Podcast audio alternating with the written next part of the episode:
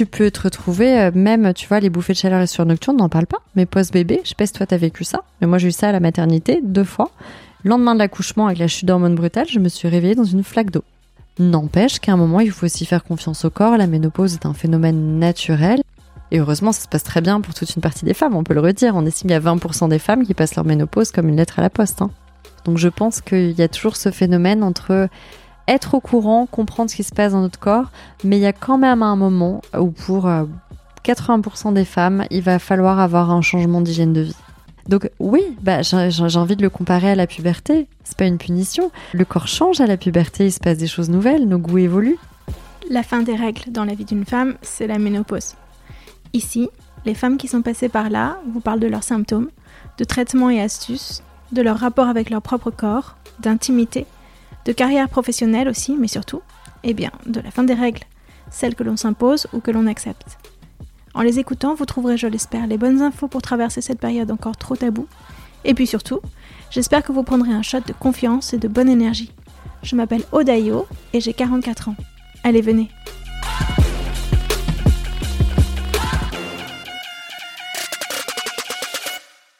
Bonjour Caroline. Bonjour Aude. On est ici à Antibes oui. Je suis chez toi, dans ta magnifique maison, avec une vue sur la mer et sur la montagne. Malheureusement sous la pluie, mais ça va changer, t'inquiète pas. Je te remercie de m'accueillir. Avec plaisir. Euh, tu as fondé la marque Millet avec Anna. Je vous ai contacté toutes les deux quand j'ai découvert la marque en me disant waouh, une marque qui se positionne sur les symptômes de la ménopause, les symptômes hormonaux, d'une façon assez euh, nouvelle, en tout cas pas de façon segmentée comme on a l'habitude de le voir sur le marché de la cosmétique habituelle, et c'est plus que la cosmétique ce que tu fais. Ça m'a beaucoup plu et j'avais vraiment envie de vous entendre là-dessus. Euh, donc je suis ravie que tu puisses raconter un peu ton histoire à toi, l'histoire de la marque. Est-ce que tu peux commencer par te présenter? Euh, bah, je te remercie. Puis très bonne perception de la marque. On va en reparler parce que justement, on n'avait pas envie de, de, mettre les femmes dans des cases. Euh, donc moi, je m'appelle Caroline. J'ai travaillé pendant un peu plus de 15 ans en développement de produits euh, cosmétiques et compléments alimentaires, donc dans des boîtes naturelles euh, ou bio. Euh, et dans le digital également. Et en fait, je me suis posé beaucoup de questions autour des perturbateurs endocriniens. Alors surtout au moment de la naissance de ma première fille, donc ça remonte à il y a bientôt 13 ans maintenant, euh, parce que je trouvais qu'il y avait une menace invisible et puis étant euh, très obsessionnelle des pollutions, euh, de l'équilibre en général et travaillant déjà dans le bien-être, je trouvais que c'était un sujet qui était à peine découvert et assez peu abordé, hein, puisque les premières recherches sur les perturbateurs endocriniens remontent aux années 90. Et, euh, et, autour de moi, j'avais l'impression de voir de plus en plus de femmes en fait sujettes à des déséquilibres hormonaux des problèmes de thyroïde, des problèmes, on en parlera évidemment de la périménopause, euh, entre autres, de plus en plus euh, compliqués pour certaines femmes. Mais je me suis dit, c'est dingue parce qu'il y a un gap entre euh, ce ressenti, ces problèmes hormonaux. On sait qu'il y a un environnement qui impulse beaucoup ça avec les perturbateurs endocriniens et en même temps, personne n'en parle et il se passe pas grand chose. Et donc, mmh. en fait, bah, j'ai beaucoup enquêté sur les problèmes hormonaux. Donc ça va du euh, problème du thyroïde au, enfin voilà, la thyroïdie euh, d'Hashimoto, l'hypothyroïdie qui n'arrête pas de C'est que des mots que je ne connais pas. Eh bien, écoute, je vais pas t'assommer de termes, je ne vais pas vous assommer de termes techniques, mais euh, il y a beaucoup de choses qui se passent et rien que par exemple les sujets les plus médiatisés, euh, les pubertés de plus en plus précoces chez les jeunes filles, euh, les problèmes de cancer hormone dépendant. On sait que les cancers du sein, heureusement, sont de mieux en mieux dépistés et traités, mais enfin, on a quand même x3 en 20 ans, donc en termes de volume, donc il y a quand même une augmentation de l'occurrence de ce type de pathologie. Et à côté de ça, euh, finalement, assez peu d'informations sur les causes racines, sur quels sont les symptômes qui peuvent alerter, quel lien avec notre équilibre hormonal, comment on peut s'en préserver. Et donc, les symptômes qui peuvent alerter de la puberté précoce ou du cancer du sein, qu'est-ce que tu veux dire? De tout, c'est qu'en fait tout ça c'est lié à des, des comment dire des déséquilibres hormonaux qui ne sont encore qu'au stade du déséquilibre pas au stade de la pathologie, mais mhm. si tu veux, même schématiquement, tout ce qui est un petit peu euh, auto-immun, tu vois, même le diabète de type 2, qui finalement est un dérèglement de l'insuline qui se fait dans la durée, mhm. ou la fameuse maladie du foie gras, euh, dont on parle de plus en plus, qui est quelque chose qui s'installe dans la durée au fil d'inflammation, tu vois, au niveau du foie. En fait, tout ça, c'est un petit peu relié, c'est-à-dire qu'il y a des signes, des symptômes précurseurs de déséquilibre qu'on peut apprendre à repérer et à corriger. En parlant de ces fameux perturbateurs endocriniens, on peut s'en protéger de plus en plus. On l'a vu notamment ben, aujourd'hui en creusant des choses comme le SOPK, donc le syndrome des ovaires polykystiques ou l'endométriose. Mhm. De plus en plus, on voit des liens entre l'environnement et euh, l'occurrence de ces maladies, comme l'autisme. La seule façon de me protéger des perturbateurs, c'est d'arrêter d'utiliser des plastiques BPA, mais pour le reste, j'ai mmh. l'impression que je suis assez victime. Il y a plein, non, non, il y a plein, plein de choses qu'on peut faire. Nous, on a fait pas mal de choses à ce sujet sur le site parce que c'est un de mes sujets préférés, mais par exemple, même l'eau, hein, tout simplement filtrer son eau parce qu'on peut pas filtrer l'eau des hormones, c'est quand même le, une des choses qu'on va consommer le plus dans la journée, donc filtrer avec du charbon actif. Euh, l'eau, les textiles qu'on va mettre systématiquement laver les textiles neufs, euh, euh, prendre plutôt des écotex, des, des, textiles avec des labels en fait. évidemment l'alimentation, privilégier le bio, le non transformé dès qu'on peut. Il y a beaucoup de choses qu'on peut mettre en place. Et au niveau des cosmétiques et des compléments, ce qui est assez étonnant, c'est mhm. que c'est pas, c'est c'est très présent en fait dans l'organisme au niveau des cosmétiques non rincés, c'est-à-dire euh, pas le gel douche et le shampoing. Il y a une étude là récemment de Harvard qui a montré qu'en faisant le tri dans sa salle de bain, en moins de deux semaines, en utilisant des produits plus clean, plus propres, euh, sans bah, sans polluants, en tout cas euh, euh, suspectés ou perturbateurs endocriniens, on arrivait à baisser de 40% le taux des perturbateurs endocriniens dans les urines. Parce que la peau, c'est le plus grand organe du corps, il absorbe énormément. Donc euh, là-dedans, les cosmétiques jouent aussi un rôle. Mais également les produits ménagers, les matières, privilégier des bois bruts à des bois agglomérés. Et finalement, les instruments de cuisine, hein, tu disais les, tu vois, tout ce qui est plastique à réchauffer au micro-ondes, se méfier de on fait assez vite le tri, hein, les poils en téflon, etc. Le tri sur les basiques du quotidien, on fait assez vite le tri parce que que ça soit dans sa salle de bain, dans sa cuisine euh, ou essentiellement dans son environnement, les meubles, bah une fois qu'on l'a acheté, euh, c'est pour la vie entre guillemets. Enfin, on ne les change pas tous les deux matins. Mais pour les poils, par exemple, toi, tu as que des poils qui, qui accrochent? Euh, alors attends, j'ai trouvé des poils écologiques qui n'accrochent pas. On va en reparler, mais ça a été un gros bench. Ça a duré plusieurs mois. Je me suis cassé les dents sur quelques poils. mais non, non, il y a des super matières. Par exemple, maintenant la céramique, etc. On arrive à avoir des super matières, la fonte. Euh, il y a des nouveaux types d'acier inoxydable avec des couches qui sont clean. Oula, euh, non, non, il y a, y a, beaucoup de choses. On arrive à trouver des alternatives parce qu'il y a beaucoup de choses qui se développent. Hein. Et d'ailleurs, euh, là, y a, tu sais qu'il y a beaucoup de reportages qui vont sortir sur le Téflon et le PFOAS, mm. hein, qui sont catastrophiques parce que même les eaux euh, autour des usines ont été très polluées. Euh, notamment des usines qui produisent des céréales, comme les fameux chocs à pic que mangent les enfants tous les matins et qui sont hyper pollués au PFOS. Ah oui et euh, c'est très compliqué de, de, de, récupérer euh, des eaux qui ont été polluées avec des polluants, surtout qui sont de longue durée. Donc en fait, il y a un environnement chimique qui est très perturbant pour l'équilibre hormonal féminin, si on veut synthétiser sans trop inquiéter. On va pas vivre dans une grotte, mais quand tu dis faire le tri, de ces éléments du quotidien, en fait, c'est facile. Si je te parlais de la pollution ambiante, euh, voilà, évidemment, on va pas tous aller vivre dans une grotte et changer des choses, mais faire le tri dans ces objets du quotidien, de plus en plus d'études montrent que c'est un impact qui est certain. Donc, regardez un peu. Et simple, apparemment. Oui, bah simple, il faut faire son grand ménage de printemps, quoi. Il faut prendre le temps de regarder, de euh, de, de, faire le tri, voilà, de jeter peut-être ses poils en téflon un peu abîmés, euh, de changer un peu ses habitudes en termes d'achat de vêtements. Mais généralement, en plus, ce qui est bon euh, pour les perturbateurs endocriniens, c'est aussi bon pour la planète. Mm. Enfin, en gros, l'idée, c'est acheter du plus durable dans des matières plus nobles et plus brutes. Donc c'est mieux pour tout le monde, quoi. Tout le monde est gagnant là-dedans. C'est un petit peu, par exemple, Shine. je vais citer cette, cette enseigne que je déteste. Euh, eh bien, on n'a jamais retrouvé des taux de plomb, de mercure là dans toute leur joaillerie euh, fantaisie et dans les dans les vêtements. Euh, c'est bourré de perturbateurs endocriniens et à des taux mais qui dépassent de 10 fois les, les seuils recommandés par l'OMS. On est vraiment sur des vêtements extrêmement polluants. Donc, puis on sait que toute la chaîne est aussi extrêmement polluante et qu'ils n'ont aucune information. Mais finalement, c'est pas si compliqué. C'est-à-dire que les enjeux écologiques, c'est pour ça que nous on appelle ça une nouvelle écologie du corps féminin. Tu vois, j'avais pas prévu ça, mais la transition est belle. Euh, les enjeux écologiques de dire, bah, on, on va aller vers des choses plus durables, plus travailler sur les causes racines, se débarrasser des polluants, euh, et pour la santé et pour la planète, c'est des enjeux qui se rejoignent souvent. Raconte-moi un peu comment est née Millet. Alors, euh, donc Millet, ça veut dire la bonne amie en mm. provençal. Et euh, c'était vraiment cette idée d'enquêter, parce qu'il y a eu une longue enquête avant de lancer la marque. On a rencontré vraiment des groupes d'experts, on a eu cette chance-là, des gynécologues, des sages-femmes, des micronutritionnistes, des kinés de rééducation du périnée, des naturopathes. on a vraiment été loin. Et on voulait vraiment comprendre le, ce qu'est un déséquilibre hormonal, euh, comment ça impacte les femmes, euh, pourquoi on est si peu au courant et est-ce qu'on peut faire des choses avec l'hygiène de vie parce que c'est surtout ça le principal. Et moi, je me souviens, ma première rencontre avec un endocrinologue m'a complètement marquée parce que au début, on pense que les hormones, on maîtrise pas, que c'est un sujet très médical, qu'on ne peut rien y faire, que c'est réservé aux blouses blanches.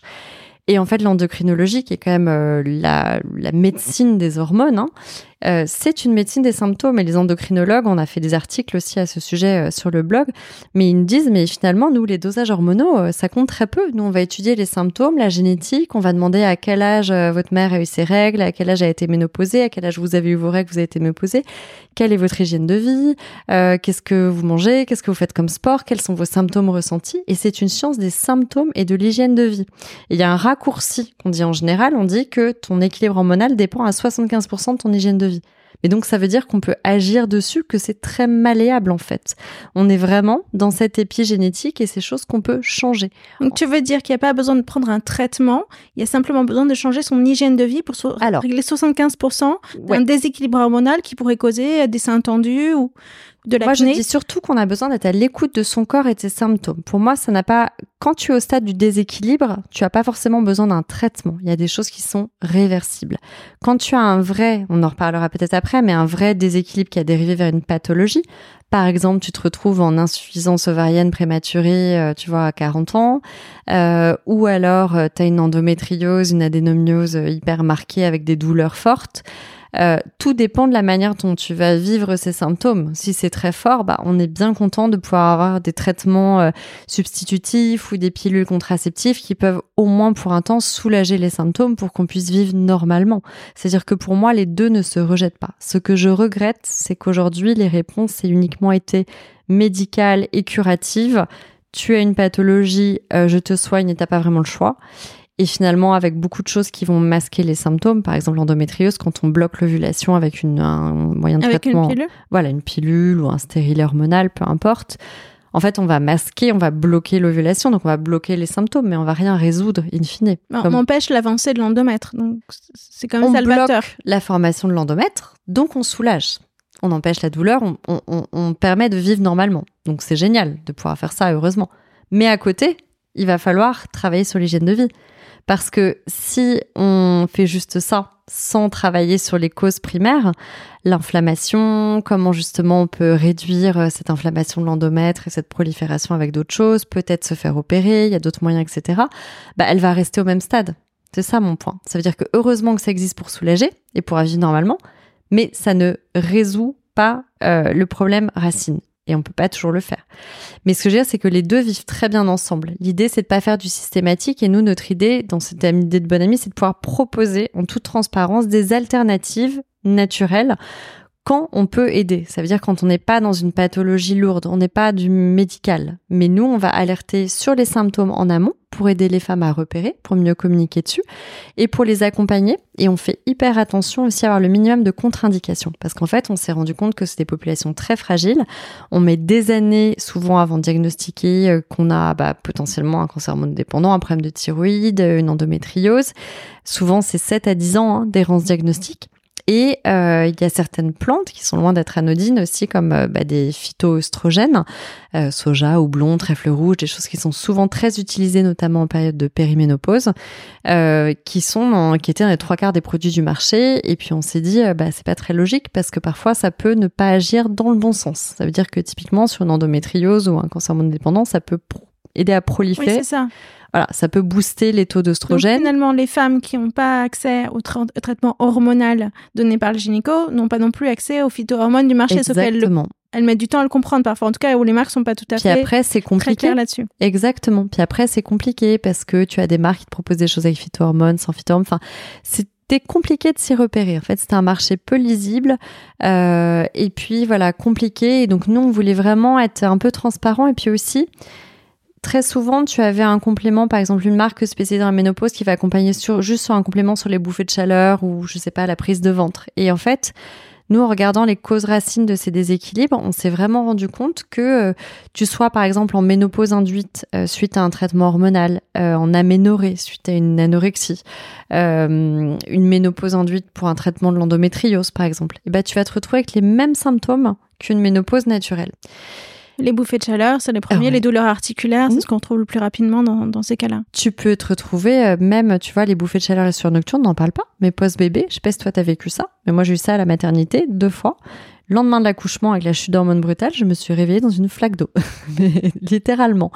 Et personne m'avait prévenu non plus de ça. Et en fait, c'est des phénomènes qu'on peut ressentir. Et donc, ce qui est plus intéressant, c'est de regarder ces symptômes euh, puisque finalement on disait les bilans salivaires, hormonaux, les dosages sanguins, on n'y est pas encore. Puis surtout, tu peux avoir deux femmes qui ont exactement les mêmes taux d'hormones et pas du tout le même ressenti. Pourquoi tu dis on n'y est pas encore? C'est-à-dire on n'arrive pas encore à lire ces, données-là de façon intelligente? Pas Qu'est-ce qui manque? Euh, Bah en fait, le problème c'est que deux femmes, déjà il faut le plus efficace aujourd'hui, c'est les dosages salivaires. Euh, que les dosages sanguins. En gros, les dosages sanguins, ils vont te dire euh, t'es enceinte ou t'es ménopausée. En gros, les les gros axes. Mhm. Ça y est, c'est fait, le taux d'hormone a passé tel cap, t'es au-dessus. Euh, ce qui est très intéressant, bon après ça peut détecter évidemment des niveaux d'hypothyroïdie, etc. Hein, mais, mais en fait, on a beaucoup de mal, même les seuils, euh, par exemple, qu'on va mettre de moyenne pour l'hypothyroïdie, tu peux avoir des femmes qui ont des symptômes d'hypothyroïdie marqués alors qu'elles sont dans le seuil, on va dire, euh, qui n'est pas dans la pathologie.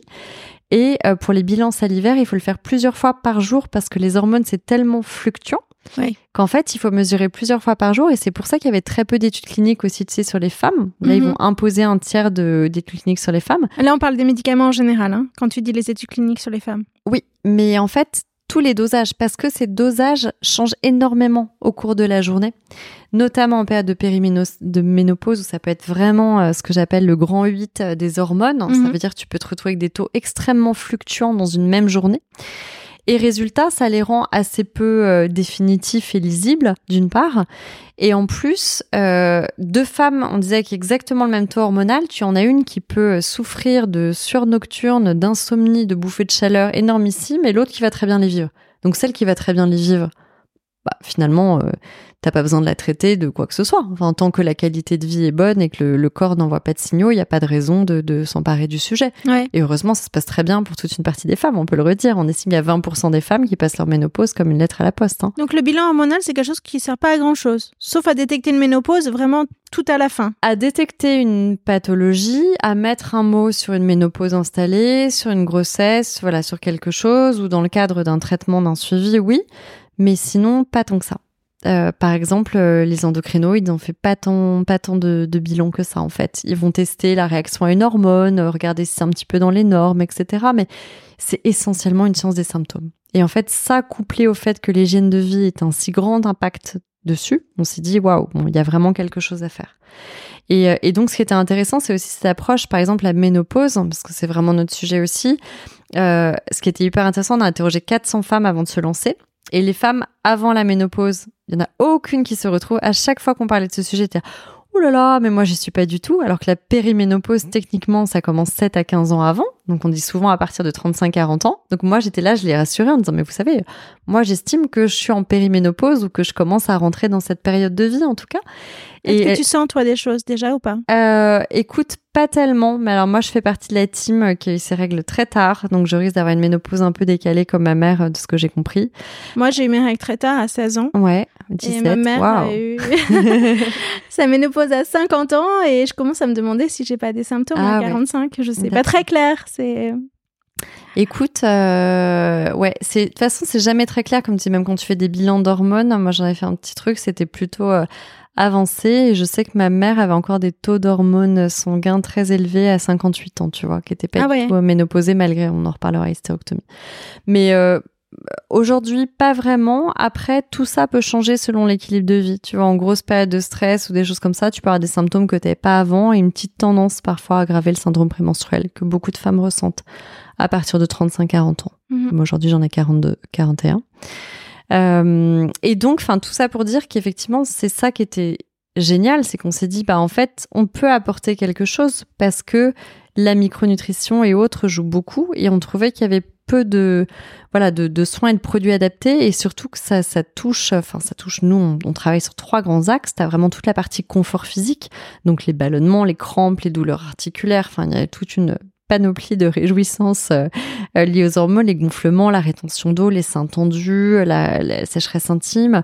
Euh, il y a toute une partie sur l'équilibre émotionnel dont on parle trop peu, qui est déjà présente, on en parlait un peu, mais sur le syndrome prémenstruel, mais vraiment en période de périménopause, faut être très attentif à ça.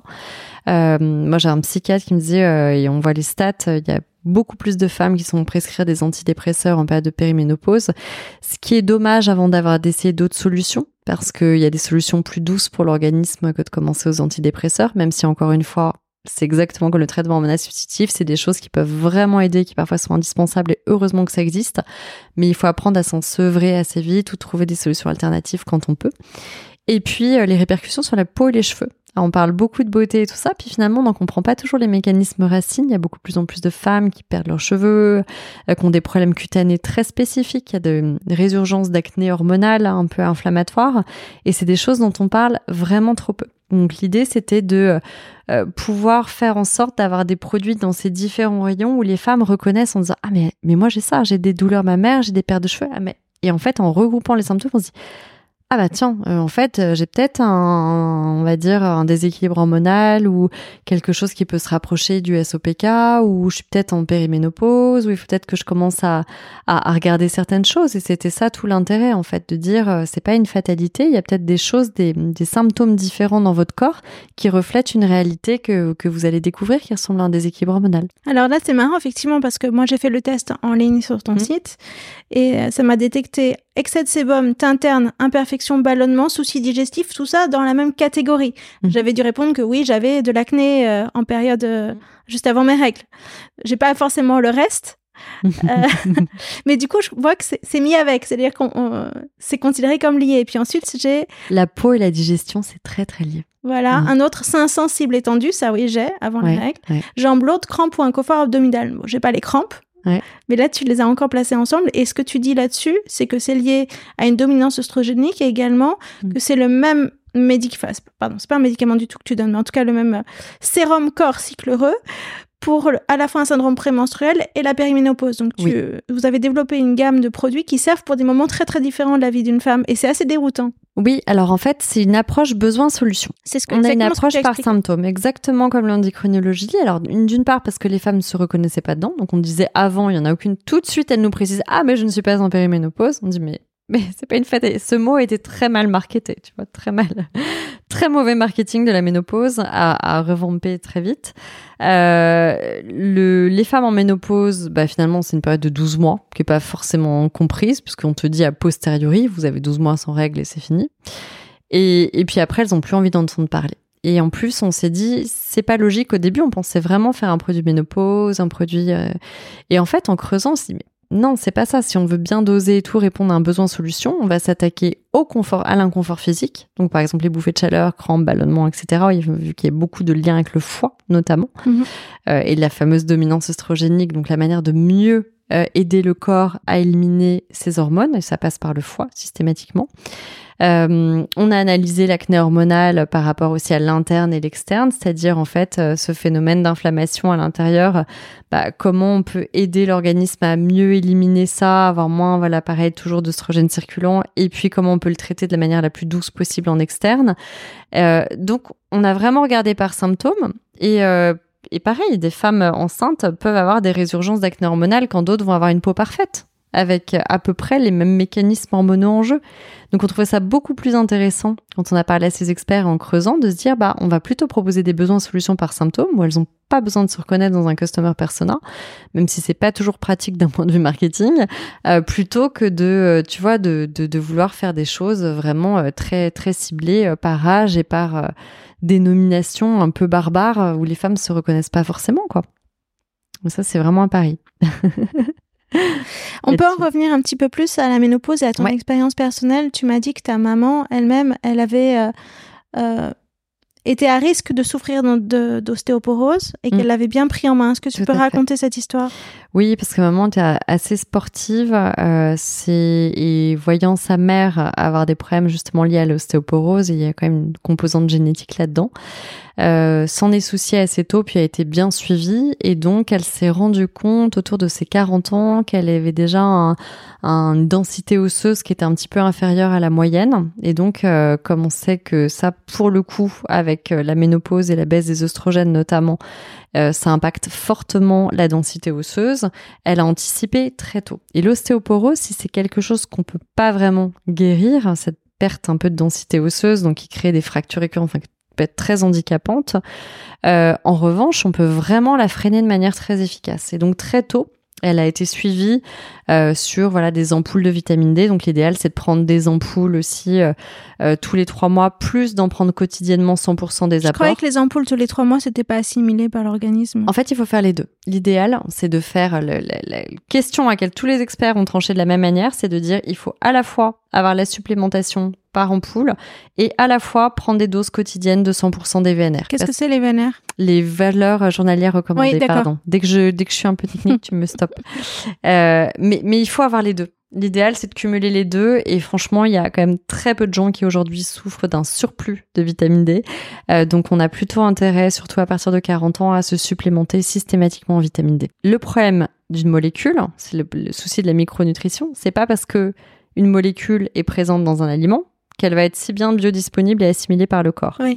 D'où l'importance de la supplémentation et de vérifier ses taux en nutriments. Si on n'a pas des bons niveaux de magnésium qui vont permettre d'ouvrir les canaux Et ça, comment on peut le savoir? Alors là, pour le coup, un bilan sanguin, c'est très efficace. Ça veut dire que notre profil biochimique, savoir si on attend, donc c'est le bilan des micronutriments qu'on a dans l'organisme. Donc ils vont vérifier euh, notre taux, euh, par exemple, euh, de zinc, de fer, de magnésium, de calcium, etc on a tendance à avoir un profil biochimique qui nous suit à peu près toute la vie. Moi, je sais que je suis tendance déficit magnésium, euh, pas du tout de fer. Donc voilà.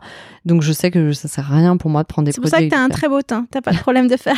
ah bon, il y a un lien ou le soleil. mais mais mais t'as as des liens et t'as des grands profils. Et ce profil biochimique a tendance à te suivre toute ta vie. Donc c'est hyper important ça pour le coup de le faire une fois. Et vraiment, euh, il faut regarder. Nous, c'est vraiment la philosophie des produits déjà quelles plantes fonctionnent ensemble et puis surtout qu'est-ce qui va favoriser la biodisponibilité? Par exemple, le magnésium, il y a des biodisponibilités hyper différentes selon les types de magnésium. Les oxydes de magnésium euh, ou alors le magnésium marin hyper naturel, c'est génial, c'est hyper naturel, mais alors euh, l'organisme en absorbe quasiment zéro. Donc en fait, euh, il faut plutôt avoir des magnésiums de synthèse mixés à des acides aminés, comme le bisglycinate, le malate, le citrate, varier les formes, qui vont vraiment permettre une assimilation optimale du magnésium. Et souvent, il faut des vitamines B, notamment la B6, mais aussi d'autres vitamines comme la B12 et autres à côté, pour que toutes les réactions dans l'organisme euh, soient favorables à la bonne synthèse du magnésium. Donc en fait, la micronutrition, c'est compliqué parce que c'est une science de la biodisponibilité intérieure et non pas de tiens, je vais avaler un peu de calcium, donc c'est sûr que si je prends 25 grammes de calcium, je vais avoir 25 C'est pas du tout comme ça que ça se passe à l'intérieur du corps. Mhm. Et, et c'est parfois assez contre-intuitif. Donc nous, on regarde beaucoup ça et c'est une science compliquée. Et puis surtout aussi, on en parle trop peu pour l'ostéoporose, en plus de se faire suivre, parce que c'est quand même le nerf de la guerre, de se faire suivre et aussi euh, prescrire les bons produits qui vont permettre ça. C'est euh, donc penser aux protéines, euh, très important, euh, penser aux protéines végétales aussi. Et puis, euh, continuer à beaucoup marcher, entretenir, parce que finalement, c'est les microchocs répétés sur euh, le squelette qui vont entretenir le squelette. Parce que le fait d'avoir des microchocs répétés au niveau des os, donc la marche, euh, la course, peu importe, enfin un sport que vous pratiquez qui stimule euh, Donc le pas la natation par exemple, ni le vélo. Voilà, euh, le vélo un petit peu, la natation pas du tout, effectivement, parce que c'est un sport très doux pour les articulations, pour le coup quand on a mal aux articulations, mais ça va pas tellement stimuler le squelette là-dessus. Mais c'est ces micro-chocs répétés qui vont aussi entretenir la densité osseuse et, et c'est ce que tu as, ta maman a fait? Bah moi, elle faisait beaucoup d'équitation, donc euh, de fait, ça, ça entretient. Ça a beaucoup d'avantages l'équitation pour le périnée, pour le squelette, pour beaucoup de choses, euh, pour l'équilibre et puis surtout se faire suivre pour avoir les bonnes supplémentations, euh, vérifier la densité osseuse. Et donc finalement, elle a très peu perdu en densité osseuse depuis ses 40 ans en faisant ça.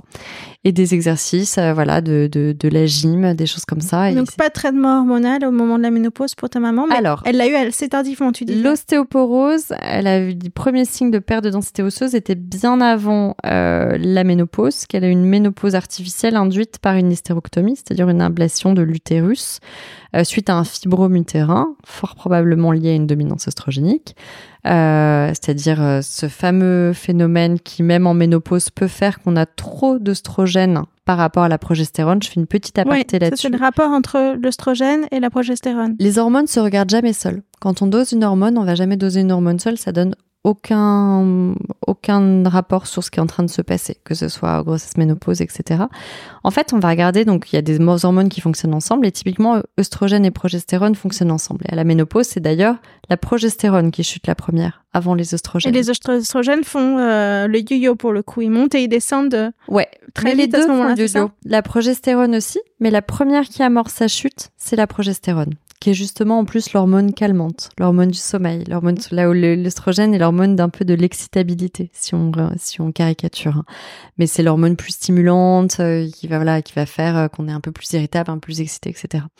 Et en fait, ce qui est important de savoir, c'est que quand on parlait des fameux perturbateurs endocriniens qui peuvent impacter l'équilibre hormonal, cuisine, etc., bah, en fait, les plupart, et ça c'est hyper intéressant, peu de gens le savent, la plupart de ces perturbateurs endocriniens, c'est des xénostrogènes. Ça veut dire complètement imiter le fonctionnement de nos oestrogènes. Donc parfois, ils vont le freiner, le booster, le bloquer. Mais en tout cas, il va y avoir un phénomène d'imitation par rapport aux oestrogènes. C'est pour ça que les femmes sont plus impactées que les hommes, que les troubles de la thyroïde, toute l'augmentation dont on parlait, c'est beaucoup plus fréquent chez les femmes que chez les hommes. Et par exemple, les hommes, on sait peu, qui ont un peu d'œstrogène, même si on fait des caricatures en disant qu'il n'y en a pas. Et les, les, femmes ont aussi de la testostérone Les femmes ont bien sûr plein de testostérone, c'est indispensable. Mais euh, ce phénomène-là fait que, par exemple, les hommes ont aussi une augmentation des cancers du sein. Par contre, il n'y a pas d'augmentation des pubertés précoces chez les jeunes garçons. Ça veut dire que les oestrogènes sont aussi présents. Euh, Ça, c'est parce qu'il y en a dans l'eau du robinet. On revient. Alors pas que l'eau de robinet, hein, je vais pas caricaturer, mais c'est parce que oui, ça s'accumule. Le problème, c'est que c'est pas possible aujourd'hui de filtrer euh, l'eau au niveau euh, Veolia, etc. C'est pas possible de filtrer les hormones dans l'eau.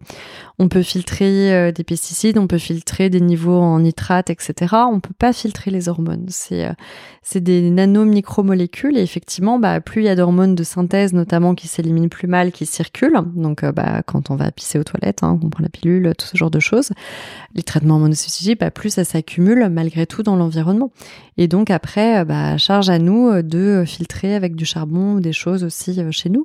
Mais je veux dire, grosso modo, on peut pas se couper de tout et même les microplastiques qu'on va respirer dans l'air, enfin tout ce dont on parle, hein, qu'on retrouve dans la neige, etc., sont bourrés de, phytohormones, enfin de phytoestrogènes in fine. Donc oui, on a un environnement qui est très pro œstrogénique. Euh, on a, quand je parlais avec tous les hum, gynécologues, endocrinos et tout, alors on n'a pas de stats précises là-dessus, mais ils disaient qu'ils pensaient que plus de 70% des femmes à tous les âges de la vie euh, reproductive et même en périménopause étaient impactées par cette dominance oestrogénique. Et les principaux symptômes, c'est vraiment euh, l'irritabilité, les problèmes de sommeil, les seins tendus, alors moi, j'ai pas d'irritabilité. Pour l'instant, personne ne sait plaint de mon caractère. T'as pas l'air. l'air très douce. en revanche, les intendus, c'est apparu il y a assez peu de temps, il y a peut-être un an ou deux, effectivement, et c'est très net au niveau. Euh, ouais, avant les des règles, quelques jours avant les règles, un peu plus euh, congestionné. J'avais mm. jamais eu ça avant. Mm.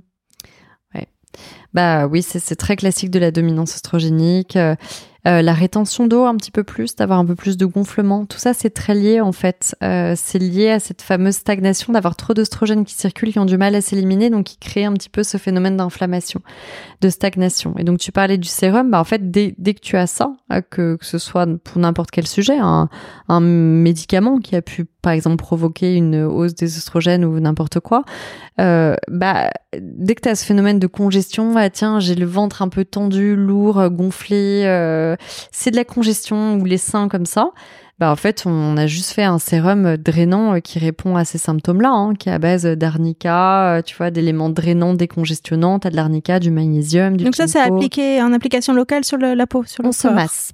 Tu vas mhm. tester, j'en donner un, mais on masse et c'est vraiment un sérum qui a été fait pour pouvoir se rhabiller rapidement. Avant, on donnait des crèmes à la progestérone, puis ça a été interdit parce qu'il y avait trop de contre-indications pour les crèmes à la progestérone.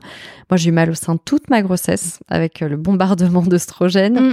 Et, euh, et je pouvais rien mettre parce que la seule chose qu'on prescrivait en pharmacie, c'était des crèmes anti-hémorroïdaires hein, qui sont atrocement sensoriel. on peut pas se rhabiller, on n'a vraiment pas envie de mettre ça. Et euh, très punitif. Et puis avec des listes de contre-indications énormes. Enfin, voilà, il y avait pas grand-chose. Alors que finalement, c'est pas compliqué. Il fallait écouter euh, euh, les symptômes d'un côté des femmes et puis les molécules prescrites de l'autre côté. Tu vois, il y a un gynécologue qui prescrivait ça en préparation magistrale, ça veut dire qu'il savait faire une, une liste de choses à faire faire en pharmacie pour soulager les femmes. Et justement, c'était à base de ginkgo, d'arnica, des, en fait, d'éléments euh, anti-inflammatoires, tu vois, comme la racine de réglisse, le yam, hein, qui est hyper intéressant aussi là-dessus. Mhm. Et c'était des choses extrêmement safe. Et en fait, lui, il était un peu formé en phytothérapie, donc il le faisait prescrire, mais tu avais rien sur le marché. Donc c'est un petit peu absurde. Donc tu vois, l'idée, c'est d'aller trouver un petit peu les, là où il y avait un gap, en fait, entre la solution et le besoin. Et, et voilà, de dire aux femmes, en fait, ça existe, on n'est pas obligé de soulager. Alors évidemment, ça c'est un produit qui va soulager euh, de manière temporaire et immédiate, mais l'idée, c'est aussi de traiter la cause racine. Et c'est là où on le traite avec des soins et des compléments alimentaires, parce qu'il faut quand même aller traiter le terrain. Et donc, on va beaucoup éduquer sur le rôle de l'alimentation, euh, le rôle du sport. On va essayer de trouver euh, des micronutriments qui peuvent aider justement à, diminuer bah, tout ce dont on parle, hein, l'acné hormonal, euh, les douleurs au sein. On a eu beaucoup de sur notre équilibre féminin, qui est un peu le complément alimentaire de base sur l'inconfort physique. On a eu énormément de réflexions sur j'ai plus mal au sein après trois semaines après l'avoir pris. Donc on est on est sur les mêmes causes et tu as le traitement un petit peu long cours en micronutrition, on va faire sentir regardez, c'est capable. On est capable en fait euh, en changeant des choses dans l'alimentation, la micronutrition de mieux les vivre et de renverser le symptôme et puis euh, des petites choses aussi en topique pour soulager de manière immédiate euh, ce qui se passe quoi. Mm. c'est ça qui est intéressant. Et en même temps, tu vois, moi, c'est quelque chose qui, qui m'annonce mon cycle, qui me donne une indication. C'est pas douloureux au point que c'est incommodant pour moi. C'est juste une information que me donne mon corps. Mm, ouais, mais je pense qu'en fait, si on s'habitue à être encore plus à l'écoute de notre corps, on peut avoir cette information. Moi, je trouve ça quand même plutôt sympa de pouvoir gommer tous ces inconforts. Tu vois, par exemple, euh, il y a aussi beaucoup de réflexions sur ce même complément alimentaire. Euh, moi, je faisais beaucoup de spotting, tu vois, avant les règles. C'est-à-dire, je sentais mes règles arriver bien 5 à 10 jours avant, le ventre qui gonfle, les, les seins un petit peu, voilà, pas invivables. Hein. Euh, je mm. vivais ma vie, etc. Ça m'a pas pas des évictions sociales, mais euh, euh, puis beaucoup de spotting, donc des petites paires de sang un peu marron qui durent, donc des raies qui durent plus longtemps, puis euh, voilà, et puis qui durent après. Et en fait, le fait d'avoir pris ça, maintenant, je sens quoi Juste avant mes règles, enfin presque parfois, je me suis fait surprendre par mes règles les premières fois. Euh, j'ai moins le ventre qui gonfle, j'ai euh, plus mal au sein, et en fait, au lieu d'avoir mes règles sur 4-5 jours dans la durée avec beaucoup de spotting, ça dure 3 jours avec du sang clair. c'est comme si ça s'évacuait bien, comme s'il y avait un fonctionnement en fait plus fluide et et plus mécanique. Et après, euh, moi, je trouve ça plutôt confortable de les vivre comme ça tout simplement. Euh, après, tout dépend. Il y a des femmes qui le vivent plus ou moins bien. On parlait des traitements en mode substitutif, de parfois devoir prendre des pilules pour bloquer des choses. Ça, ça dépend vraiment. Le seul curseur, c'est aussi votre niveau d'inconfort. Mais de pouvoir un peu gommer ces petits inconforts, on dit encore de les lisser plutôt, parce que quand on va parler des variations d'humeur, on va pas changer votre caractère du jour au lendemain. Si vous êtes euh, très irritable et très émotif, vous deviendrez pas un Bouddha zen du jour au lendemain. On n'est pas sur la pilule miracle. Mais de se dire que euh, moi, je sais, j'avais des périodes euh, team tristesse où je me retrouvais une soirée avec des amis et tout d'un coup, je comprenais pas, énorme perte de confiance en moi, pas se reconnaître, sentir vraiment un espèce de, de truc où on se reconnaît pas. Mm-hmm bah en fait ça va lisser ça. On va certes être un peu plus émotive, on va certes être euh, voilà dans une phase du cycle qui est assumée, qui est un peu plus sensible. Mais là tout ça c'est à prendre en continu ce que tu es en train de décrire non, ou pas Non non pas c'est euh, non. en prévention pendant Ouais, alors moi ce que je dis c'est pas de la prévention, faut que le symptôme existe, ça sert à rien. Si tout va bien euh, Non mais je voulais dire en prévention des 5 10 jours difficiles sur le cycle. Ouais, alors, je crois pas du tout au saupoudrage de dire prenez un peu de ces nutriments là quelques jours du cycle et de trop se calquer sur le cycle parce que de toute façon, en métabolisation, le temps de métaboliser les nutriments, ça prend au moins quelques semaines à l'organisme. C'est pas parce que tout d'un coup on vient de prendre du magnésium le matin même. Moi j'ai des femmes, ça arrive vraiment qui disent ah bah j'ai pris votre comprimé ce matin, j'ai encore une bouffée de chaleur aujourd'hui. Bah oui, vous avez commencé ce matin, euh, ça peut pas agir dans la journée. Non mais je le répète parce que c'est important. Euh, les gens ont parfois cette approche systématique d'oliprane médicament. On était dans des approches très correctives, très alors que là c'est une approche qui est effectivement plus préventive et qui va jouer sur les causes racines. En général, en micronutrition, on dit que pour remettre les batteries à plat, encore une fois, tout dépend de ce fameux bilan où est-ce que vous en êtes en termes de stress, d'hygiène de vie, etc., de taux en nutriments. Mais on dit que ça prend prend trois mois de remettre les batteries à niveau. Trois mois, c'est vraiment la durée idéale euh, pour faire une complémentation. En euh, d'ailleurs, nous, nos comprimés durent 45 jours. Tu vois, on est déjà sur un mois et demi, donc un gros cycle. Donc on les, Les prend- boîtes, c'est 45 jours. Ouais, on prend à n'importe quel moment du cycle. Euh, non, euh, on a des comprimés à avaler et à croquer. D'accord. Et en fait, l'idée, c'est de couvrir un gros cycle dans tous les cas et de faire en sorte voilà qu'on les prenne. Alors parfois il y a besoin que de 45 jours et 3 mois et moi j'arrête pas de dire aux femmes marquez une pause après 3 mois. Normalement 3 mois on a remis à peu près les batteries à niveau on a donné le coup de pouce Euh, et regardez parce qu'il y a des femmes euh, où par exemple elles vont dire c'est génial les effets vont perdurer pendant 6 mois ah oui les effets un complément alimentaire qui marche c'est pas censé s'arrêter du jour au lendemain quand on arrête hein, de la même manière Généralement, ça met 2-3 semaines à se mettre en place, vraiment, surtout avec des plantes adaptogènes. Et après, ça perdure un peu dans la durée. Et il y a des femmes pour qui ça va durer 6 mois, elles vont pas en avoir besoin, même plus. Et il y a des femmes qui vont être en période de périménopause intense avec beaucoup de stress et au bout de 3-4 semaines, elles disent Hum, ah, ça y est, j'ai mes bouffées de chaleur qui reviennent, là, il faut que j'en reprenne. Donc en fait, ça va vraiment dépendre pour le coup de notre phase de vie, euh, de là où on en est. Mais un complément alimentaire, normalement, c'est vraiment aller entre un mois et demi et trois mois de mise à niveau, et après on s'arrête et on regarde ce qui se passe. Donc, on, on a à nouveau tous les symptômes qui reviennent. Il faut à nouveau recommencer. C'est Pas forcément, je te dis. Il y a des femmes euh, qui peuvent arrêter. Euh, Moi, j'ai eu des cas de femmes, euh, par exemple, c'était un changement de contraception ou alors elles venaient d'arrêter la pilule. Euh, elles ont pris les compléments pendant trois mois, puis après, elles ont arrêté pendant plus d'un an et elles n'avaient plus besoin. Tu vois, ça les a aidées à passer cette transition. Donc, c'est pour ça que je dis ça dépend vraiment du moment de vie où il y a des femmes qui vont arrêter pendant plus de six mois, qui ne vont plus en avoir besoin. Donc, euh, ça, il faut s'écouter. Enfin, moi, mon message principal, c'est commencer à vous écouter. À quel moment du cycle je me sens comme ça, mais moins on a de symptômes, mieux c'est. Et la périménopause, c'est pareil, puisque comme c'est impossible à dater, comme en plus on a des, des, des règles qui commencent à devenir irrégulières, on sait même plus à quel moment du cycle on en est. Par contre, quand on commence à noter des changements forts, on va en reparler parce qu'il y a plein de, sous de symptômes euh, qu'on n'imagine pas forcément. Tu parlais des douleurs au sein, c'est un symptôme qui est très fréquent aussi bien au moment de la grossesse qu'en périménopause. Mais il y a aussi plein d'autres choses. Les douleurs articulaires, on en parle très peu, les phénomènes de raideur, la langue qui gonfle, du fourmillement, euh, le changement d'odeur. euh, le changement d'odeur, ça apparaît quand? Alors ça paraît encore une fois, il y a des femmes chez qui c'est plus marqué que d'autres. Euh, Je sais pas si tu te rappelles la puberté, un des premiers signes de puberté, c'est cette odeur un peu acide, l'odeur de, de transpiration qui apparaît euh, chez les jeunes garçons ou les jeunes filles. À un moment, tout d'un coup, la chambre commence à sentir pas la même odeur. Ben, c'est Moi, j'ai ben, pas encore vécu ça avec mes c'est enfants. hormonal. hein. C'est non mais c'est hormonal. Et c'est exactement la même chose euh, avec la ménopause. C'est qu'en fait, comme on change de système, on parle des phéromones qui émettent des odeurs et tout ça. Encore une fois, c'est plus ou moins marqué selon les gens. Les transpirations n'est pas égale euh, face aux odeurs de transpiration, face aux odeurs, etc. Et ça, c'est réversible ou pas?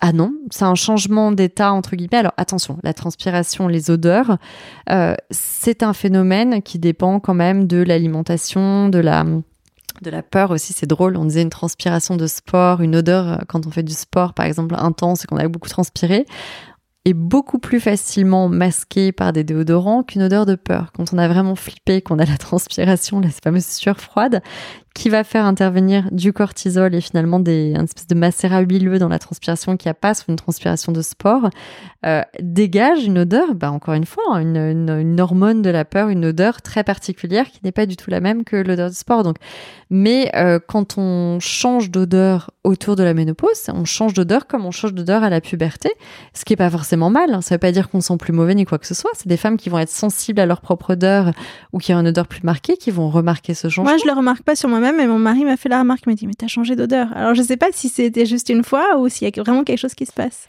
Il y a quelque chose qui se passe. Moi, je te dis, c'est un changement d'état, sauf qu'on a trop tendance à confondre ménopause et périménopause et vieillesse. Euh, la périménopause, c'est une belle étape. D'ailleurs, il y a beaucoup de femmes qui en parlent comme euh, d'un retour à un état de stabilité après, émotionnel. Sur beaucoup de choses, il y a des femmes que ça libère d'un point de vue sexuel. On n'en parle pas assez de tout ça. Euh, et on a tendance à le catégoriser avec la vieillesse. Ça veut dire, tu prends des rides, tu as des douleurs articulaires. Et en fait, attention, il y a des phénomènes à, à délier, à dire, voilà, comment j'optimise ce passage pour savoir si j'ai besoin d'être aidé par un traitement substitutif, par des micronutriments, d'être accompagné et de bien passer cette étape et de bien la vivre. Et la vieillesse, c'est deux choses différentes. Euh, on peut être ménopausé à 45 ans. 45 ans, c'est pas la vieillesse. Euh, on peut être ménopausé très tard. Donc il faut vraiment différencier les deux phénomènes, mais par contre bien être consciente euh, des niveaux de risque, des symptômes, etc., pour bien se faire accompagner à cette période. Et toujours, on est toujours mieux accompagné par nos médecins, gynécologues, endocrinos, quand on sait décrire au mieux nos symptômes. Et, quand, on, y pense, qu'on sait que ça peut avoir un lien. Exactement. Quand on y pense et qu'on sait que ça peut avoir un lien. Parce que notamment tout ce qui est sur le problème émotionnel, euh, c'est parfois difficile pour les femmes de faire le lien. Donc nous, on fait des grosses blagues en disant, si vous avez envie de tuer euh, vos enfants, votre mari, tout ça, c'est normal. il y a peut-être un problème avec la dopamine et la sérotonine. Non, on plaisante parce que c'est des choses, on en sourit euh, de manière ironique. il y a beaucoup de blagues là-dessus, mais les femmes ont, beaucoup de mal à faire le lien en fait là-dessus euh, parce que c'est des choses. Euh, voilà, la, chimie du cerveau, c'est compliqué de se dire que ça peut être un phénomène extérieur qui intervient dessus. Pour nous, c'est notre nous profond, et donc on a du mal à se dire qu'il peut y avoir des phénomènes hormonaux qui agissent dessus et qui changent parfois un peu notre personnalité sur certains points ou certains ressentis. Et, donc c'est important d'apprendre à connaître ce qui peut nous faire du bien parce que ça peut vraiment changer la qualité de vie alors qu'on peut ne pas s'en rendre compte, contrairement à des inconforts physiques où la femme va souvent réagir. Euh, typiquement, la sécheresse intime, c'est quelque chose qu'on peut mettre du temps à identifier, mais euh, on réagit euh, assez vite parce que pour pas que ça impacte la qualité de vie en général. Alors là-dessus, c'est là où le traitement hormonal est vraiment très efficace. Et ce que j'ai entendu dire, c'est que si on le prenait pas, on pouvait toujours prendre des des gels hydratants à l'œstrogène locaux, mais j'ai aussi entendu des femmes se plaindre que ça coulait. Enfin, je sais pas à quoi ça ressemble, j'ai jamais été confrontée à ces produits-là, mais ça a pas l'air d'être tellement sympa à utiliser. Ouais, et puis finalement le le traitement hormonal alors joue beaucoup euh, au niveau de la peau, etc. Mais euh, la sécheresse intime, quand elle commence à s'installer, euh, elle commence, enfin même avec un traitement hormonal ça change pas tout. Il y a des traitements au laser aussi qui sont très efficaces maintenant. Après, il y a des ovules à base d'œstrogène euh, qu'on peut appliquer localement, mais encore une fois, on est sur un truc euh, hyper coulant. Puis dès qu'on arrête, comme c'est la béquille, en fait, on va rajouter des oestrogènes, bah en fait, ça s'arrête automatiquement. C'est ça que j'aime pas là-dedans, c'est qu'on n'est pas trop sur les causes racines. Euh, et après, s'il y a des nouvelles choses, il commence à y avoir des ovules à l'acide hyaluronique qui vont être intéressants. Enfin, il y a des choses qui bougent de ce côté-là. Mais un traitement laser, c'est un traitement qui est vraiment mécanique et en fait, euh, ce qui se passe encore une fois avec la sécheresse intime, c'est qu'il y a plein de signes précurseurs, mais qui sont mal décelés. Il y a même des femmes, hein, on a beaucoup de, de, femmes qui utilisent le gel intime euh, un petit peu avant le règle. C'est ce moment où on a, tiens, on a moins envie de se mettre des jeans serrés, on est un petit peu moins bien dans nos affaires, etc. Mm. Bah, tout simplement, pendant le cycle, quand il y a la première baisse des oestrogènes, ça peut impacter la fameuse flore intime. Donc, on peut avoir tendance à avoir plus d'irritation, démangeaisons, d'être moins bien un petit peu à ce niveau-là. Et, et c'est lié à la variation du pH, en fait, de la flore intime qui laisse plus la porte ouverte à des, aux mauvaises bactéries de la flore intime. Et donc, ça peut créer ça. Et ben, c'est le même phénomène dans la durée qui se passe autour de la ménopause. Et plus vite on l'anticipe, mieux c'est. Parce qu'il y a des femmes qui vont attendre de réagir jusqu'à avoir des atrophies vaginales, des choses comme ça. Et là, c'est beaucoup plus long et beaucoup plus compliqué à réparer. Donc, c'est, enfin, réparer. Euh, c'est très important de le prendre assez tôt et ça peut être euh, des douleurs diffuses euh, pendant les rapports au début, ça peut être des douleurs diffuses pendant le sport. Moi j'étais team cavalière, des femmes qui qui tout d'un coup détectaient qu'elles se blessaient plus, tu vois, sur leur selle, parce que finalement il y avait moins de lubrification qui venait un petit peu isoler ça. Ouais. ça peut être en faisant du yoga, des petites douleurs diffuses au niveau du périnée, enfin voilà, des, des choses comme ça, des petits inconforts. Et en fait, euh, bah voilà, on se dit, on entretient bien sa peau avec des crèmes de jour et tout. C'est important aussi d'avoir un bon soin. on peut vraiment entretenir et empêcher euh, que ce phénomène s'installe trop, sachant qu'en plus les trois quarts de la sécheresse, c'est vraiment situé à l'entrée du vagin, c'est vraiment la zone à l'entrée du vagin et de la vulve. Donc, euh, donc voilà, nous on a vraiment développé un soin qui soit vraiment hydratant et un petit peu traitant là-dessus, qui va jouer sur la relance de la lubrification naturelle. Tu vois, on a regardé le phénomène. Quand tu avais une perte de lubrification, donc naturelle, tu avais également euh, une perte de densité nerveuse des cellules. Et donc moins il y a de densité nerveuse, moins l'organisme va lubrifier naturellement. Donc on a mhm. joué sur un actif qui va relancer la densité d'innervation aussi, donc aussi qui les est sensations. dans le gel intime. Ouais, tout à fait. C'est un extrait de muguet bleu. Et puis on va travailler aussi sur l'équilibre du pH de la flore intime, des pré et des postbiotiques. Enfin, on va travailler vraiment sur les choses racines quand on voit que c'est efficace, donc quand on a fait un test d'usage, c'est que les femmes espacent leurs applications. Mais ça, c'est un produit qu'on met au moment des rapports ou c'est un produit qu'on utilise au quotidien? Eh ben, on peut le mettre justement espacé entre les rapports. Et c'était tout l'intérêt parce que les femmes se plaignaient de deux choses essentiellement au niveau des textures, au-delà de l'efficacité. Elles disaient les textures sont trop coulantes, donc c'est pas agréable. Et par exemple, tu as des femmes qui commencent à souffrir de sécheresse intime. Les premiers symptômes, c'est pas que tu te sens sèche, c'est que tu es plus sensible aux démangeaisons, aux irritations, etc. C'est pas pour autant que tu as envie d'avoir quelque chose qui coule dans ta culotte ou un lubrifiant. Et donc, donc, on a travaillé une texture toute bête, hein, mais qui est toute proche des sécrétions naturelles et qui va adhérer, qui est bioadhésive, qui va adhérer aux zones humides. Donc, en fait, tu n'es pas, ça va pas couler dans la culotte, tout simplement. Et tu peux le mettre plusieurs heures, voire plusieurs jours avant un rapport. Donc, c'est ça qui est intéressant. C'est vraiment quelque chose pour entretenir qui vient renforcer la flore intime et qu'on applique à l'entrée du vagin. Et aujourd'hui, les deux choses que tu avais, c'était soit des lubrifiants un peu coulants, pas traitants, soit des ovules aux oestrogènes qui justement étaient traitants, mais dès que t'arrêtais, t'arrêtais, puis c'était pas du tout sensoriel ou agréable à mettre. Mm. Donc euh, l'idée, c'est un peu de sortir ces trucs punitifs, tu vois, et, de dire aux femmes, n'ayez pas honte, euh, ça nous arrive à toutes, il y a des solutions, on voulait des petits trucs sympas, alors je te remontrerai après, je les ai pas autour de moi, j'ai pas de rangement. Euh, les produits dans son sac, on n'en est pas honte, c'est normal, que ça réponde à des... Enfin, que ce soit pas les produits punitifs que, que tu ailles chercher au fin fond de la pharmacie, tu vois. Euh, et ça, c'est très important parce qu'en fait, il y a beaucoup de choses où les femmes se sont pas prises en main parce qu'elles savaient pas que ça existait d'une part et parce que, euh, ouais, elles n'étaient pas accompagnées sur le sujet, tout simplement. Et d'ailleurs, euh, donc ma mère qui a fait cette fameuse hystérectomie, mhm. personne ne l'a prévenu que ça entraînerait forcément une sécheresse intime du jour au lendemain. C'est normal. Et, et, donc, elle s'est retrouvée à ne pas comprendre. Et puis après, les médecins, oui, mais c'est que du confort physique. Euh, ça relève pas de questions de vie ou de mort. Bah oui, certes, mais c'est quand même assez central. C'est le truc dont je me sers là, vous savez. Voilà. Pour, euh, et puis et puis même accessoirement euh, dans le sport, enfin dans plein de choses, même pas que dans la vie intime. Et puis en dehors de ça, là, on est en train de revenir aussi beaucoup sur les sujets d'hystérectomie, à se dire. Bah, il y en a énormément aux États-Unis, beaucoup moins en France, c'est incroyable. Ouais, il y en a quand même beaucoup maintenant, justement. Et avec une hausse des fibromes, on pense liée à la dominance oestrogénique en partie, il y en a beaucoup. Et l'utérus, bah, il est au centre de notre ventre, donc il a une fonction. Euh, c'est un centre de gravité stratégique par rapport aux organes à côté. Et là, on est en train de se rendre compte que ça pourrait aggraver les phénomènes de prolapsus, de descente d'organes. Enfin, et de l'avoir retiré. Bah oui, parce que quand on avait un utérus avec un fibrome qui faisait la taille d'une orange euh, au centre de notre ventre et qu'on le retire, les organes, ils vont se replacer aussi. Donc, ça impacte beaucoup de choses et il faut vraiment qu'on repense la santé féminine différemment. Moi, j'ai quand même eu des gynécologues. Alors, j'en ai eu des géniaux qui étaient justement, se former de plus en plus à l'alimentation, à la phytothérapie pour accompagner les femmes et revenir sur un point sur lequel ils étaient d'accord en disant, en fait, on a eu des traitements un peu euh, pareils pour toutes les femmes Aujourd'hui, on est vraiment plutôt dans la personnalisation. Ça veut dire qu'on va regarder les dosages, puis on va les revoir tous les six mois ou tous les ans, puis on va progressivement baisser des dosages, et puis on va les sevrer progressivement du traitement mal substitutif, s'il y en a besoin ou pas. Euh, et il y a d'autres gynécos qui disent, bon alors certes, avec les augmentations de risque de cancer, euh, de mère ou de l'utérus pour certaines femmes avec ces traitements, bah, ce qu'on va faire, c'est qu'on va faire une ablation de l'utérus euh, et euh, des glandes mammaires pour ces femmes et on va toutes les mettre sous traitement hormonal substitutif. Donc là, t'es dans l'approche un petit peu opposée de mécanique. Mais très bien si les deux approches existent. Maintenant, à vous de choisir euh, là où vous vous sentez le mieux. On a chacun nos, nos voilà, nos, nos ressentis et tout ça, mais ce que j'aime bien, c'est qu'on puisse proposer des alternatives. Ça veut dire que l'un ne va pas sans l'autre. C'est un peu ce qu'on dit sur la médecine intégrative. Euh, Aujourd'hui, on a tout intérêt à ce que les disciplines travaillent ensemble, en fait, main dans la main. Et, euh, quand on regarde que par euh, un bout de la lorgnette en disant, bah voilà, là, il y a un risque là-dessus sur l'utérus, donc j'enlève l'utérus, mais je regarde pas forcément ce qui se passe à côté et les symptômes associés, on impacte forcément d'autres phénomènes physiologiques.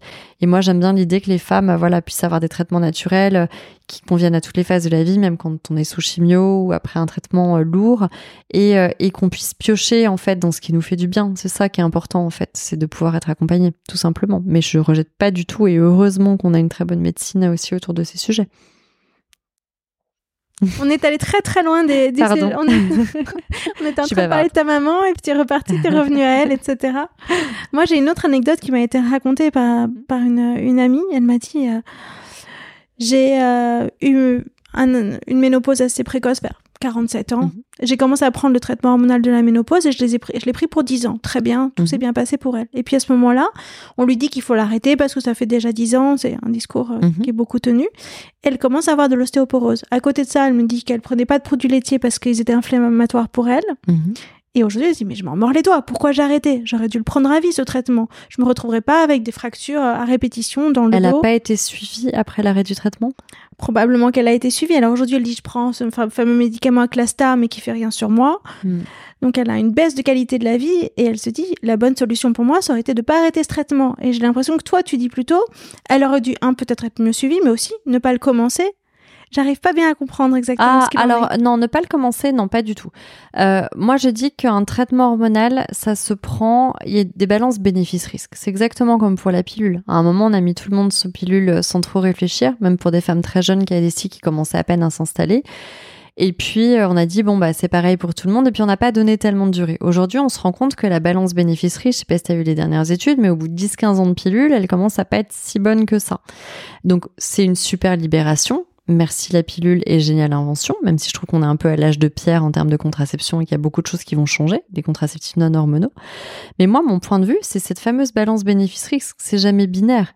Quand on a une insuffisance ovarienne prématurée, pour moi, il faut se précipiter vers un traitement hormonal substitutif parce que c'est vraiment le cas de figure où la balance bénéfice-risque est meilleure parce que des hormones qui s'arrêtent trop tôt, ça Oui. impacte beaucoup de choses en qualité de vie. Euh, donc là, c'est vraiment le cas où je dirais il faut le faire et puis après, il faut se faire accompagner pour savoir si on fait un sevrage progressif ou non. Maintenant, ce qu'on dit, c'est qu'au bout de 10-15 ans de, de traitement hormonal ou de pilule, euh, il y a aussi une balance bénéfice-risque qui peut s'inverser un peu. Tu vois, la pilule, on dit ça Qu'est-ce qui peut protège. se passer? Bah, par exemple, la pilule, on dit, bah, on se rend compte qu'après 10-15 ans, ça protège euh, du cancer de l'ovaire et de l'endomètre, qui sont des cancers rares. Par contre, ça augmente le risque de cancer du sein, qui est Oui. le cancer le plus fréquent chez la femme. Bon, bah, moi, quitte à choisir, euh, tu vois. Donc, euh, qu'est-ce qui peut se passer? C'est que ça peut augmenter le risque de certaines pathologies. On sait très bien que pour. euh, Alors, aujourd'hui, j'insiste, hein, les traitements, la fameuse étude WHI qui a été faite Ça, aux. États-Unis, c'était sur des traitements à base d'urine de jument, euh, de prévalence qui n'ont jamais été utilisés en France. On a des traitements de plus en plus biomimétiques, donc plus proches des hormones naturelles. N'empêche qu'à un moment, il faut aussi faire confiance au corps. La ménopause est un phénomène naturel. C'est pas parce que nos hormones baissent qu'on est condamné à avoir un pied dans la tombe, loin de là. Ça a plein de, phénomènes, donc il faut aussi faire confiance. Donc moi, je dis qu'on peut, on peut très bien vivre aussi sans traitement hormonal. Mais tout dépend du ressenti. Toutes les femmes, les 20% de femmes qu'on estime qui peut traverser leur ménopause comme une lettre à la poste, qu'elles se fassent suivre pour euh, les soucis cardiovasculaires, AVC, l'endom et l'ostéoporose. Mais en dehors de ça, a priori, elles n'ont pas besoin de traitement hormonal substitutif. Ça fait 80% de femmes pour lesquelles il faut, il faut un accompagnement un peu plus important. Oh, ouais, en général, oui. Et surtout, alors, tu sais, je sais pas quelle est la part entre la communication et l'accompagnement. Parce que rien que d'ouvrir la parole et de parler de ces sujets, euh, on en avait parlé rapidement, Mm. mais des femmes euh, où on va plus parler en transgénérationnel, où leur mère leur aura parlé de préménopause euh, et de ménopause, qui sont plus dans l'acceptation, euh, qui sont dans le dialogue, vont souvent beaucoup mieux vivre cette phase que les autres. Donc je pense qu'il y a toujours ce phénomène entre être au courant, comprendre ce qui se passe dans notre corps, mais il y a quand même un moment où pour euh, 80% des femmes, il va falloir avoir un changement d'hygiène de vie. Euh, Il y a beaucoup de femmes qui disent aussi, on n'en a pas parlé, ah bah tiens, euh, des aliments que je digérais très bien, ou un alcool que je supportais très bien, je supporte plus. Ah maintenant, je sais que quand je bois un verre de vin, je sais que je vais avoir ma bouffée de chaleur euh, dans les euh, demi-heures ou heures ou la nuit qui suit Mm. mes sueurs nocturnes. Donc oui, bah, j'ai envie de le comparer à la puberté. C'est pas une punition. Euh, le corps change à la puberté, il se passe des choses nouvelles, nos goûts évoluent.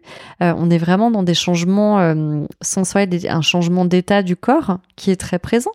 Maintenant, euh, voilà, on peut le vivre, on peut le vivre très bien. Il faut être au courant des solutions et je pense que surtout en tant que femme, on a intérêt à prendre un peu notre santé en main et voilà comprendre l'échantillon des solutions qui se proposent. Mais euh, mais il y a vraiment une, balance, un accompagnement entre le traitement hormonal, euh, voilà, un accompagnement, on va dire plus médical et de la micronutrition et des soins qui me semble très intéressant. L'un n'exclut pas l'autre en fait. Mais je suis pas du tout anti-traitement hormonal, surtout avec ceux en France. Alors toi, qu'est-ce que tu envisages que tu feras? Qu'est-ce qui pourrait te décider à le prendre ou à ne pas le prendre en Et fonction des ben, symptômes que tu... la que tu aurais? qualité de vie. Très clairement, la qualité de vie. Si je deviens un monstre d'irritabilité, que je dors plus, que j'ai des sueurs nocturnes, je peux te dire que je me précipiterai vers un traitement hormonal substitutif. Par contre, je challengerai beaucoup ma gynécologue. et évidemment, euh, je ferai des dosages réguliers et puis je verrai en, en baissant les doses, par exemple, au fur et à mesure, comment je réagis. Mais j'hésiterai pas une seconde à prendre un traitement hormonal biomimétique comme on a en France. Euh, vraiment, je, je, n'exclus pas du tout ça, bien au contraire. Par contre, j'aime bien l'idée de bien connaître mon corps, de bien vivre mes cycles, de pas avoir trop de signes annonciateurs comme on en a parlé, et euh, de pouvoir me dire que je sais comment réagir quand j'ai des inconforts trop marqués. Qu'est-ce qu'elle pense de la, ta gynéco? Est-ce qu'elle euh, parles de, tes produits à, tes autres patientes, du coup? Écoute, euh, ouais, j'ai une super gynéco et, euh, et c'est amusant parce qu'on en a parlé de manière très informelle. Je n'osais pas trop en parler parce que moi, j'ai une famille de gynécologues et pas toujours très réceptifs euh, à, à ça parce que les gynécologues sont pas toujours formés en phytothérapie, en micronutrition. Et, euh, et, là, j'ai une gynécologue super euh, qui en a parlé, qui m'a même échantillonné des gels intimes. Et figure-toi que tous les jours, on est contacté par des sages-femmes et des gynécologues. Là, on est en train de faire une étude clinique avec, euh, de designer une étude clinique avec Gustave Roussy l'hôpital Pompidou à Paris, donc mhm. des urologues et des gynécologues autour de notre gel intime. Euh, et c'est hyper intéressant. Moi, j'adore travailler avec ces gens-là parce qu'ils étaient trop contents de trouver une alternative sans phytohormones, clean et tout ça pour leurs patientes. Et tous les jours, on a des sages-femmes et des gynécos qui nous contactent. Donc, euh, c'est parce qu'il n'y avait pas beaucoup de produits là-dessus, notamment le produit sur les douleurs mammaires. Donc, mais, et puis nous, on a intérêt à travailler main dans la main. On n'est pas du tout en, en team ésotérique, anti-médecin, mais loin de là. Au contraire, euh, on veut aller vers des produits plus techniques, plus experts. On veut faire évoluer nos produits. On veut les tester contre placebo on veut aller plus loin dans cette science-là. C'est ça qui nous intéresse. C'est super. écoute, tu vas tester, tu me diras. bah, écoute, merci beaucoup pour ce moment ensemble. Avec ça a été très technique. Je pense que beaucoup de femmes vont se sentir perdues dans, tout ce vocabulaire, mais euh, c'est une très bonne entrée en matière pour comprendre euh, toutes les façons dont on peut prendre le sujet de sa santé et mieux prendre sa santé en main, parce que c'est vraiment ça que j'espère, c'est que les femmes vont prendre leur santé en main, décider pour elles-mêmes, poser des questions. La connaissance, c'est la première étape. Voilà. T'as complètement raison. Et nous, on a fait beaucoup de contenu aussi sur notre site pour aider là-dessus, euh, des diagnostics, des quiz, enfin repérer des choses, parce que finalement, c'est le plus compliqué. C'est d'arriver à se reconnaître déjà. Et quand on commence à se reconnaître et identifier quelque chose, bah, c'est la première étape vers un mieux-être. Ça, c'est sûr. Mm. Bon, bah, vous pouvez découvrir les produits sur le site Millet. Et également, il y aura un code promo Fin des règles? Donc, on va faire un code promo fin des règles qui vous est réservé. Donc, fin des règles tout attaché, euh, peu importe qu'il y ait un accent ou pas, de 15% sur tout le site millet.care. Donc, hors promotion, c'est-à-dire hors abonnement ou pack. Voilà. Génial. Merci beaucoup alors. Merci Aude. Merci, au revoir.